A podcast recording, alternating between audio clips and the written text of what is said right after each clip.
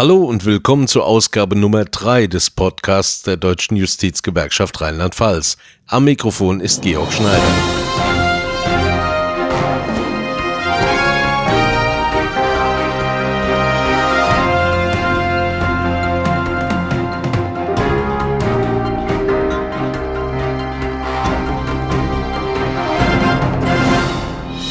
Dieser Ausgabe hören Sie das Grußwort des stellvertretenden Landesvorsitzenden des DBB Rheinland-Pfalz, Friedrich Berg, zum Landesgewerkschaftstag der Deutschen Justizgewerkschaft Rheinland-Pfalz.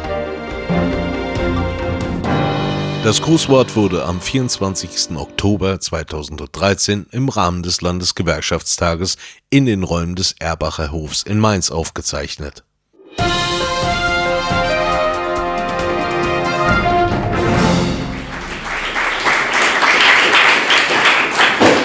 Sehr geehrter Herr Präsident, Herr Vorsitzender, meine Damen und Herren Delegierten, liebe Gäste. Frau Lenz ist heute leider verhindert und hat mich gebeten, Sie bei Ihrem Landesgewerkschaftstag zu vertreten. Und ich grüße Sie daher auch im Namen der Landesvorsitzenden und im Namen des gesamten Landesvorstands. Ich bin gerne hierher gekommen, da ich bisher nur wenig Kontakte zu Ihrem Verband gehabt habe und es bietet sich ja heute durchaus die gute Gelegenheit, sich etwas besser kennenzulernen. Ihr Verband ist seit 1952, wie ich gelesen habe, eine Interessenvertretung bei der bei deutschen Gerichten und Staatsanwaltschaften tätigen Beamtinnen und Beamten sowie auch der tariflich Beschäftigten. Ihr Verband setzt sich ein für eine bürgernahe und funktionale Justiz.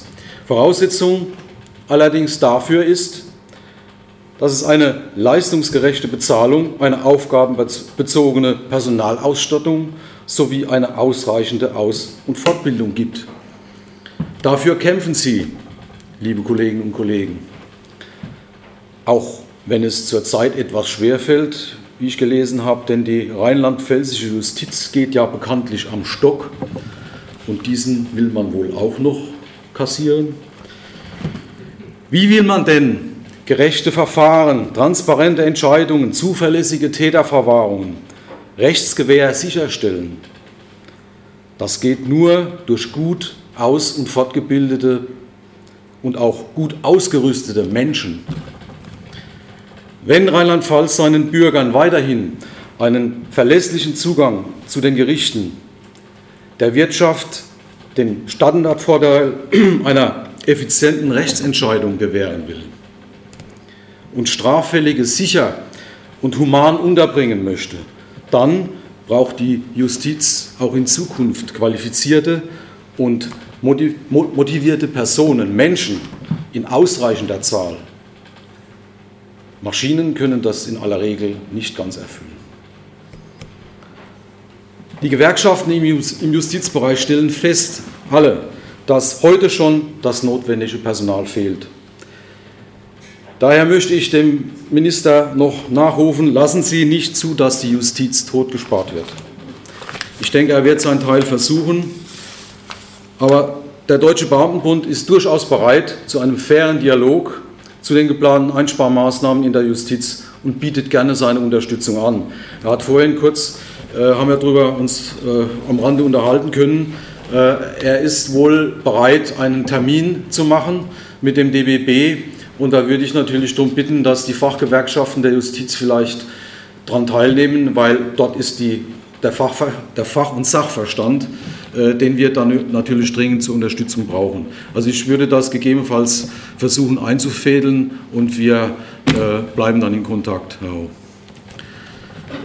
Ja, äh, wir unterstützen und wir sind nicht bereit zu akzeptieren, dass hier Sparmaßnahmen mit der Sense wie im neuen Haushaltsentwurf vorgesehen, äh, getätigt wird. Ja, äh, liebe Kolleginnen und Kollegen, wie Sie alle sicher wissen, führt der DBB zurzeit drei Musterklagen in Neustadt, Trier, Mainz gegen das unsägliche 5x1 Spardiktat. Äh, die Argumente sind inzwischen mehrfach ausgetauscht, will sagen Klage, Klageerwiderung, Klägerreplik und Stellungnahme des Landes liegen vor. Wir warten nun auf die Terminierung.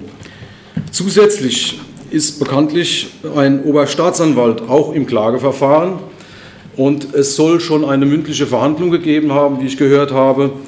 Und weiter habe ich gehört, dass das VG Koblenz möglicherweise einen eigenen Index zu besoldungs- und wirtschaftlichen Entwicklungen aufstellen will, weil es da wohl an ähm, griffigem Material fehlt, was auch wohl ein größeres Problem bei den anderen Gerichten ist.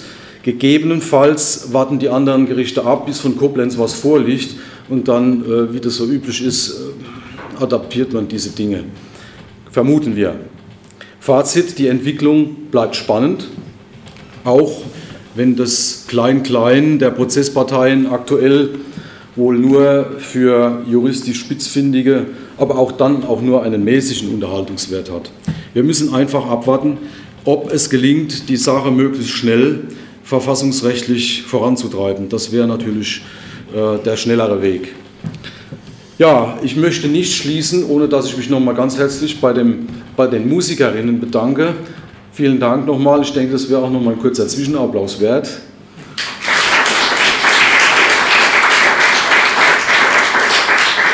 Ja, herzlichen Dank für Ihre Aufmerksamkeit und ich wünsche dem Gewerkschaftstag noch viele zündende Ideen, zukunftsweisende Beschlüsse und einen guten Verlauf. Haben Sie recht herzlichen Dank.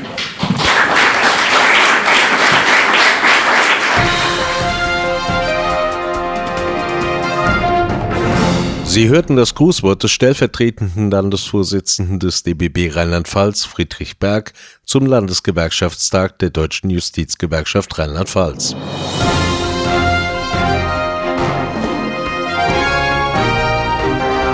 Weiterführende Informationen rund um die Arbeit der Deutschen Justizgewerkschaft Rheinland-Pfalz erhalten Sie unter justizgewerkschaft-rlp.de. Tschüss.